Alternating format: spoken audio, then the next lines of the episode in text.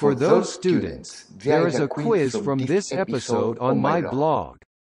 Visit my blog to improve your Japanese. Para aquellos estudiantes, hay unas preguntas de este episodio en mi blog.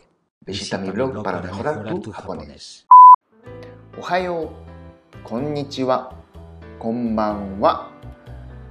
今日もこのポッドキャストを聞いてくれてありがとう。今日は8月19日金曜日。今午後11時7分です。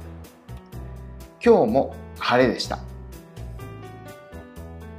今日は予定外のことが起こってしようと思ってたことが全部できませんでしたまあ僕が余計なことをしたからなんですけど確認ミスというか本当に自分のことバカだなと思いますよ。